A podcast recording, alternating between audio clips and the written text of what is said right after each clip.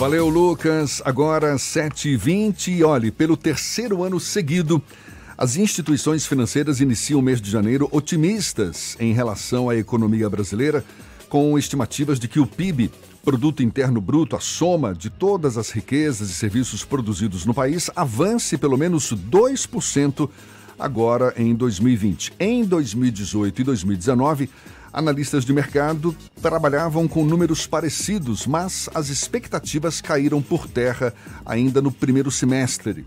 E 2020? Pode ser diferente? Quem conversa sobre o assunto com a gente é o professor de Economia e Finanças Antônio Carvalho, nosso convidado aqui no Issa Bahia. Seja bem-vindo. Bom dia, professor. Bom dia, Jefferson.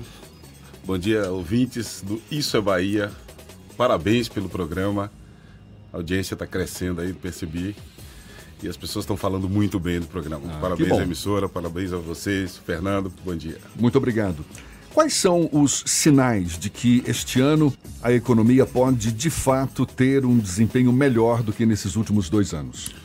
2019 foi um ano conturbado em termos de desempenho da economia, muito em função das questões políticas né, que assolaram o nosso país.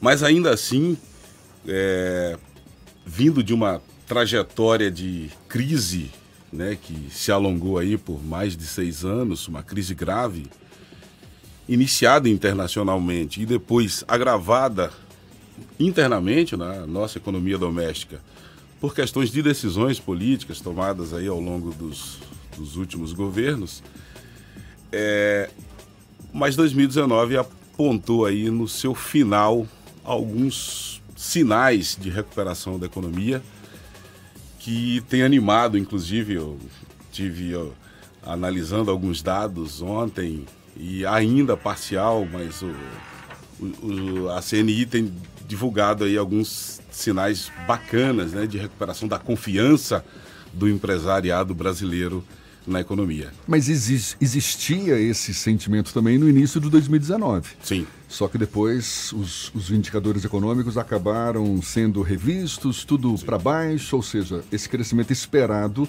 no ano passado acabou não acontecendo. Existe essa possibilidade de frustração também agora no começo de 2020? Todo início de ano, toda virada de ano, é, é nós temos aquele feliz ano novo, crença de um ano próspero, de melhorias, de coisas positivas que vão acontecer. Existe um pouco de otimismo, é lógico, e às vezes isso causa frustração. Mas eu diria que as bases econômicas do Brasil hoje são bastante diferentes daquelas que terminaram 2018 e que, logicamente, iniciaram 2019. Então, o Brasil hoje tem realmente algumas estruturas né, macroeconômicas montadas aí pela equipe econômica que favorece é, a confirmação desse, otimismo, dessa possibilidade de termos aí a manutenção de uma tendência de crescimento e de recuperação econômica. Na última semana, o ex-presidente Michel Temer falou que o governo Bolsonaro vive um momento econômico bom por conta das atitudes que o governo de transição né, entre Dilma Rousseff e Jair Bolsonaro é, acabou tomando. Essa visão é romantizada pelo Michel Temer ou essa mudança de política macroeconômica começa efetivamente com a chegada de Henrique Meirelles no então Ministério da, Fa da Fazenda e aí agora com o Paulo Guedes no Ministério da Economia? Ela tem um pouco de romantismo, mas tem um pouco de realidade, digamos assim. Então, assim, o Temer com o Meirelles, eles criaram algumas bases claro que pequenas ainda, sutis, foram um governo transitório, mas criaram algumas bases que foram aproveitadas, digamos assim, pelo Paulo Guedes e a sua equipe econômica para dar continuidade a um processo de reestruturação do modelo né, de, de relação do governo com a economia, digamos assim, o governo é um ente central e ele tem uma responsabilidade importante sobre o desempenho da economia. É, dentre as estratégias que foram utilizadas pelo governo no, em 2019 e que funcionaram muito bem, e eu diria que se elas, fossem, se elas tivessem sido adotadas no início do ano, elas não teriam o mesmo efeito, foi a liberação do FGTS, do saque do FGTS, iniciada ali no final de setembro propositadamente para que ela coincidisse com um período em que, sequencialmente, você teria aí a liberação do PIS-PASEP, do 13º, acrescido aí da liberação do 13º para o Bolsa Família, que é uma novidade, que foi uma promessa de campanha aí do Bolsonaro e que foi cumprida. E que isso pode parecer muito pouco, mas ah, o Ministério da, da Economia estima que foi injetado em torno de 2,5 bilhões na economia só com o 13º do Bolsa Família. O senhor fala também que a base da economia nesse começo de ano é bem diferente da base que tínhamos no início de 2019. Recentemente tivemos a reforma da Previdência, o que de certa forma pode sinalizar um risco de calote da dívida pública a curto e médio prazo mais afastado e um ambiente de queda de taxa de juros, taxa básica de juros. Até que ponto esses dois sinais, não é? A reforma da Previdência, a queda de juros que, que veio se consolidando, a queda da taxa de juros ao longo dos últimos meses, pode contribuir para um desempenho mais positivo da economia brasileira? As pessoas têm dificuldade, às vezes, de entender o que significa a taxa de juros e transfere isso muitas vezes para o consumo. Olha, a taxa de juros caiu, mas o juros bancário, por exemplo, continua alto. Isso não tem uma relação muito direta. Hoje nós estamos com uma taxa de juros que é a menor histórica, né, desde que o Brasil passou a adotá-la, de 4,5% ao ano. É uma taxa de economia desenvolvida, digamos assim. O que isso significa para o nosso ouvinte agora aqui? O que é que isso representa para a população de maneira geral? Se eu tenho, eu vou usar o exemplo de 2016, nós tínhamos uma taxa básica de chegamos a 14,25. Isso significa que se você colocasse dinheiro na poupança, você conseguiria aí 13% ao ano. É muito confortável. Então não há por que eu empreender, eu criar negócio, se eu tenho como ganhar 13% né, de rendimento botando esse dinheiro na poupança praticamente livre de risco. Com uma taxa de 4,5%, o rendimento das aplicações financeiras bancárias, a renda fixa, como nós chamamos, ela cai a menos de 0,3%. É muito pouco. Quer dizer que a, o, o crédito, pessoa física, pessoa jurídica, não tende a ficar mais barato, não? tende a ficar mais barato, mas isso no médio e longo prazo. Mas o que interessa, na verdade, nesse momento, em termos de, de, de, de macroeconomia, é o crédito para investimento. Então o dinheiro fica mais barato. Então, se hoje você vai tomar um, um empréstimo para financiamento, para constituição de negócios, para investimento, esse dinheiro fica mais barato. Então significa que há um estímulo para a criação de negócios e não a aplicação do dinheiro, a paralisação do dinheiro em aplicação financeira bancária. Então você desestimula o indivíduo. Ah, ao invés de botar o dinheiro no banco e ficar esperando o rendimento, e isso gerou o enriquecimento das instituições financeiras que a gente tanto reclama no Brasil, é ele vai buscar outras alternativas, tem que diversificar, tem que buscar outras alternativas para ganhar dinheiro. E isso significa muitas vezes buscar aplicação na bolsa, que de certa forma ele está investindo em empresas, ou abrir o próprio negócio, ou investir no próprio negócio, para que isso possa gerar renda. E investir em negócios significa ampliar a possibilidade de geração de emprego e ampliar a possibilidade de recuperação da economia. E a reforma da Previdência, qual peso tem nesse desempenho da economia a partir de agora? A reforma da Previdência é um aspecto bastante controverso, porque nós discutimos, no Brasil costuma se discutir tudo muito pelo viés político e eu prefiro tratá-lo de forma mais técnica.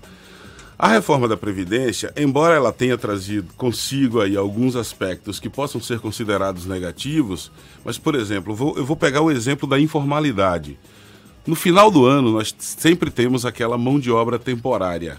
Essa mão de obra, ela, de certa forma, ela sempre foi contratada de forma informal. Então você era contratado ali, era feito um acordo de alguma forma ali com o empresário, a maioria das pessoas que trabalhavam ali recebiam uma remuneração temporária por aquele período e em seguida recebia e muitas vezes alguns eram incorporados, eram aproveitados, né, e, e, e eram efetivados pela empresa e outros eram desligados, muitas vezes sem nenhum direito. Hoje já existe a possibilidade, por exemplo, de mesmo num, num trabalho transitório, mesmo num trabalho por um, por um curto período, todos os direitos do trabalhador serem preservados ali, como é, o recolhimento do FGTS, como recolhimento à contribuição previdenciária. Né? Então, isso, de certa forma, ajuda. Flexibilizou? Flexibilizou. Isso é, incentiva, estimula o empresário a contratar mais? Sim. A nossa a carga tributária no Brasil é muito elevada, inclusive sobre o trabalho. Existe uma máxima que o trabalhador custa, em média, no Brasil, o dobro do que ele recebe. Então isso é algo, isso é algo muito pesado. A multa rescisória, que era de 50%, que agora foi né, retornou ao patamar anterior de 40%, também é uma facilidade. Isso beneficiou um pouco o empresariado que estimulou a. Entendo como um estímulo a novas contratações. E a possibilidade de acordo, até então você não podia, por exemplo, se, eu, se você quisesse sair da empresa, ou porque encontrou uma outra oportunidade, ou por simples insatisfação, você teria que pedir demissão e você sairia, inclusive, sem o direito de sacar o FGTS que foi retido e recolhido em seu nome ao longo do tempo que você prestou serviço à empresa. Isso é uma das coisas da CLT que eu nunca concordei, mas enfim. É, e eu, que sou consultor, trabalho com pequenas e médias empresas, já assisti para o meu desprazer muitas empresas em dificuldade financeira que muitas vezes precisava reestruturar os seus quadros de trabalhadores, de profissionais, e simplesmente não conseguia fazer porque não tinha dinheiro para pagar a rescisão, às vezes, de um trabalhador, que o que mais pesa, na verdade, numa rescisão é a multa rescisória. Então, hoje, com uma possibilidade de acordo, essa multa ela é dividida, digamos assim, entre a empresa e o empregado, onde a empresa paga, ao invés de 40%, 20%. A gente teve, durante o, ainda o governo Michel Temer, a liberação das contas inativas do FGTS. Aí, no final de 2019, a gente tem a liberação das contas ativas, um saque de um valor expressivo, 500 reais, aí depois está num processo de ampliação por conta do saque aniversário e tal. É, e aí, além disso, teve PIS, é, 13 terceiro, tudo isso influencia para injetar recursos na economia. O senhor acredita que existe o risco desses estímulos do final do ano serem, na verdade, um voo de galinha e a economia brasileira não, não ter um impacto a longo prazo por conta dessas medidas? Eu vou pedir para o professor Antônio Carvalho segurar a resposta para já já. Professor de Economia e Finanças, Antônio Carvalho, conversando conosco aqui. Primeiro temos outras informações, agora 27 para as 8 na Tarde FM. 7h40, a gente segue juntos aqui na Tarde FM e retoma o papo agora com o professor de Economia e Finanças, Antônio Carvalho nosso convidado Issa Bahia, falando sobre essa expectativa que existe nesse começo de ano por um crescimento, um desempenho melhor da economia brasileira. Ficou uma pergunta no ar, não foi, Fernando? Eu perguntei se existe o risco das medidas do final do ano de 2019 serem um voo de galinha e não terem um reflexo de médio e longo prazo na economia brasileira. Voo de galinha, excelente, Fernando. Veja bem, é, você comentou sobre a liberação do, né, do FGTS nativo pelo Michel Temer, né, já no, quase no final do seu governo, e as medidas que as semelhantes né, foram tomadas pela equipe econômica no, do atual governo, agora em 2019. Eu diria, Fernando, que queremos. É, a, economia, a economia é algo muito difícil de você fazer previsões. Por isso ela se torna tão confusa para aqueles que não vivem ou não estudam a economia. Porque ela está apoiada em um móvel que qualquer coisa que se mexe, às vezes, acaba é, mexendo com tudo, né? revirando, revirando todo o seu comportamento. Mas, do ponto de vista é, dos indicadores que o Brasil apresenta agora no final do ano, ainda temos números parciais, porque os números aí de dezembro, que fechou o último, último trimestre, ainda não foram divulgados. Mas nós temos uma leve recuperação da indústria aí, com mais ou menos 0,8%. É, o ICEI, que é o índice de confiança né, dos empresários, em 64,3%, isso é um dado da CNI do início de dezembro. Então esse índice, se ele é maior que 50, ele indica que há uma confiança do empresariado, principalmente da indústria, na economia. Se ele é menor que 50 é o inverso, exatamente. Uma recuperação do comércio, né, apontado aí, aí ainda do início de dezembro de 9,5%, o melhor desde 2014, né, o que o que está sendo divulgado. E assim, quando o comércio melhora, alguns economistas preferem dizer que o comércio é o termômetro da economia. É porque é a parte que toca o consumidor final. A indústria ela tem uma resposta um pouco mais lenta. Mas lembramos que o que o comércio vende é o que a indústria e que o agronegócio produz, é o que a agropecuária produz. Então, se você tem aumento das vendas no comércio, você vai ter uma requisição, uma, né, uma demanda é uma de maior de cadeia, de maior né? produção, uma rea, é uma reação em cadeia, é uma relação de cadeia produtiva. E é, se nós acreditamos, eu particularmente acredito numa recuperação, talvez não com o otimismo que nós gostaríamos, mas é, nós temos bases um pouco melhores. Nós tivemos queda no desemprego, ainda pequena, ainda sutil, é, quase algo em torno aí de 900 mil empregos, né? Os números estão sendo ajustados agora com o final do ano, mas ainda temos 12 milhões de desempregados nesse país e isso é algo muito sério. Mas o que se espera é que o ciclo básico da economia, mais consumo gera mais emprego, mais emprego gera mais consumo, mais consumo vai demandar mais produto, que vai demandar mais produção, seja né, na agropecuária, seja na indústria. E isso certamente vai resultar em mais postos de trabalho. Então, esse mais consumo não está diretamente ligado a, a, a, essa diminuição da taxa de juros, porque há quem diga que a diminuição da taxa básica de juros, a gente está no nível mais baixo, não é? Sim. O senhor mesmo destacou agora há pouco. Isso teria dois efeitos. O primeiro é sobre o consumo, ou seja, as pessoas ficariam mais propensas a consumir, principalmente no presente, ou seja, sem a necessidade de poupar para consumir no futuro. Com o aquecimento do consumo, as empresas acabam produzindo mais, ou seja, provocando um crescimento da economia. E um outro efeito sobre os investimentos das empresas, ou seja, com a queda de juros, o custo de capital das empresas acabaria diminuindo, o que estimularia o aumento do investimento, o que também acabaria provocando impactos positivos sobre o PIB. Tem lógica esse raciocínio?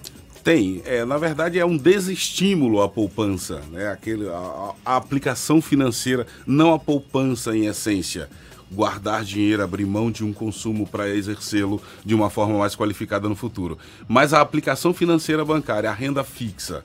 Então, aplicar em poupança, em aplicações financeiras bancárias, hoje está completamente desinteressante. Os rendimentos são muito baixos. Então, aqueles que têm um pouco mais de dinheiro terão obrigatoriamente que diversificar, que buscar outras alternativas se quiserem ter algum rendimento com o capital que detém.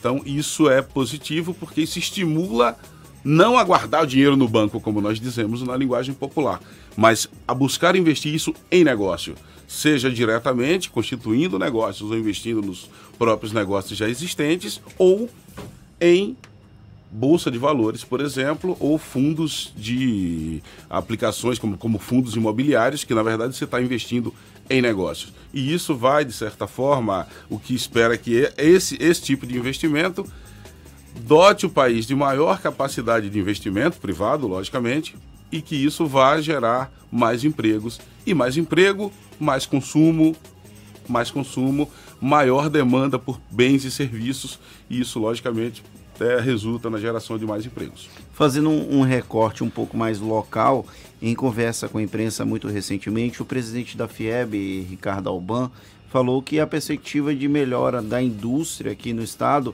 2020 vai melhorar e 2021 vai ter um momento ainda melhor para a indústria. O Armando Avena, que a gente entrevistou aqui, deu uma sinalização que esse valor, essa perspectiva é para a indústria, que outros setores já vão sentir uma melhora a partir de 2020 sendo que aqui no estado nós temos projetos, mega projetos de infraestrutura, exemplo da Ponte Salvador Itaparica.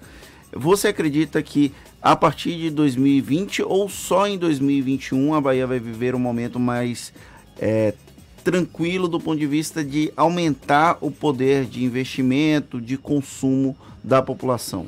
Concordo com o Alban quando ele disse que, como eu disse há pouco, é, o efeito na indústria ele é um pouco mais demorado. Então o efeito no comércio é mais imediato, as pessoas compram mais. Então, para que a indústria, principalmente a indústria de grande porte, a indústria automobilística, por exemplo, a indústria de maquinários, vá sentir isso, leva um pouco mais de tempo. Então, nós teremos uma pequena recuperação, estima-se aí que teremos uma pequena recuperação. Já temos uma recuperação significativa do comércio, agora no final de 2019 e início de 2020. Espera-se uma recuperação significativa, agora para 2020. Para a indústria, uma recuperação ainda né, pequena, mas para 2021, certamente, se mantido este curso, eu digo se mantido porque, como eu disse há pouco, a economia é um móvel e muitas vezes algo que acontece fora do país acaba afetando a nossa economia. A exemplo do preço da carne, que eu não sei se vocês iriam perguntar, mas eu já estou adiantando, nós tivemos agora um aumento do preço da carne, que para os brasileiros é muito ruim, mas eu julgo como a, o efeito foi ruim, mas a causa é boa. E se ela permanecer, ela vai se reverter em algo positivo para os brasileiros. Isso acontece não apenas com a carne, mas pode acontecer com outros fatores. É, o presidente da República, Jair Bolsonaro, falou na semana passada sobre um, uma possibilidade de novos reajustes de combustível por conta dessa tensão ali no Irã. Então, tudo isso tem um impacto direto no resultado final da, da política econômica. Né? O governo pode até fazer sua parte, mas nem sempre o governo controla todos os fatores, correto? Na verdade, o governo controla muito poucos. Né? São os fatores que nós controlamos internamente na economia são mínimos. Eu diria que 40% no máximo.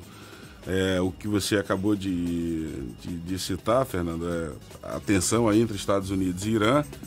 Nós estamos falando aí, o Irã, falou Irã, nós lembramos logicamente do petróleo. E o petróleo é uma commodity internacional.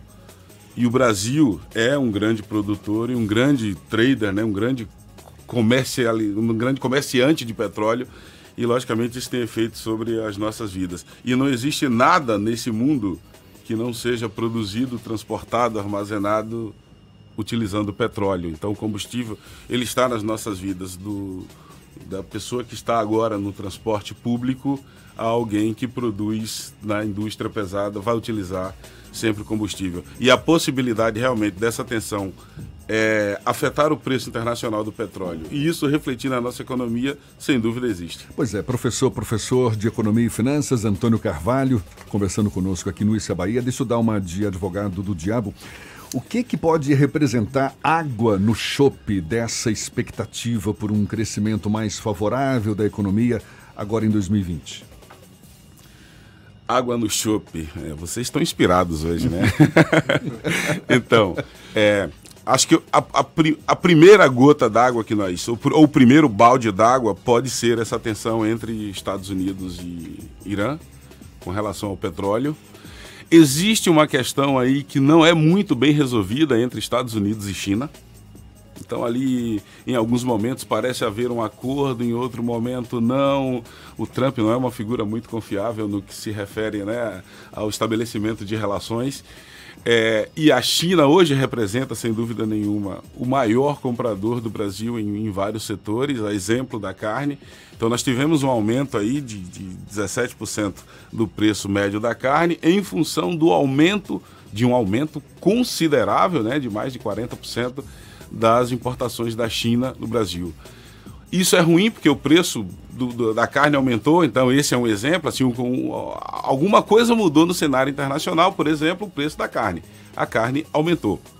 Aumentou por quê? Porque o produtor brasileiro, porque o frigorífico brasileiro, o produtor de né, beneficiador de, de carne, ele viu na China a oportunidade de vender a um preço maior.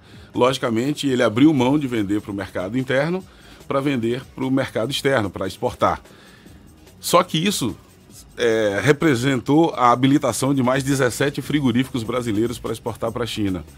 Então, se esse patamar, se esse nível de importação da China se mantiver e essas empresas agora habilitadas começarem a exportar para outros países, elas, para recuperar o mercado interno, elas vão ter que retornar o preço, mas para isso elas precisarão aumentar sua capacidade produtiva. Então elas precisarão produzir mais. E produzir mais significa ou usar melhor as plantas atuais, a capacidade é, de, de produção atual, ou criar novas plantas, criar novas matrizes. Isso significa que o produtor vai ter que produzir mais lá na ponta. Mas, respondendo à tua pergunta, o que é que pode botar água no chope na nossa estimativa? Quase tudo. Basta mudar alguma coisa no é. cenário internacional.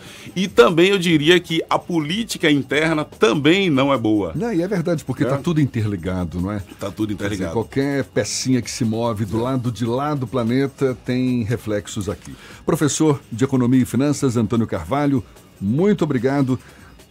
Tá aí, traçando esse prognóstico, essa expectativa favorável, mas que não tiremos os pés do chão ao longo aí de 2020 para que de fato essa nossa economia deslanche, pelo menos é o que a gente espera certamente. Muito obrigado pelos seus esclarecimentos e um bom dia, professor. Bom dia, eu que agradeço e estou à disposição.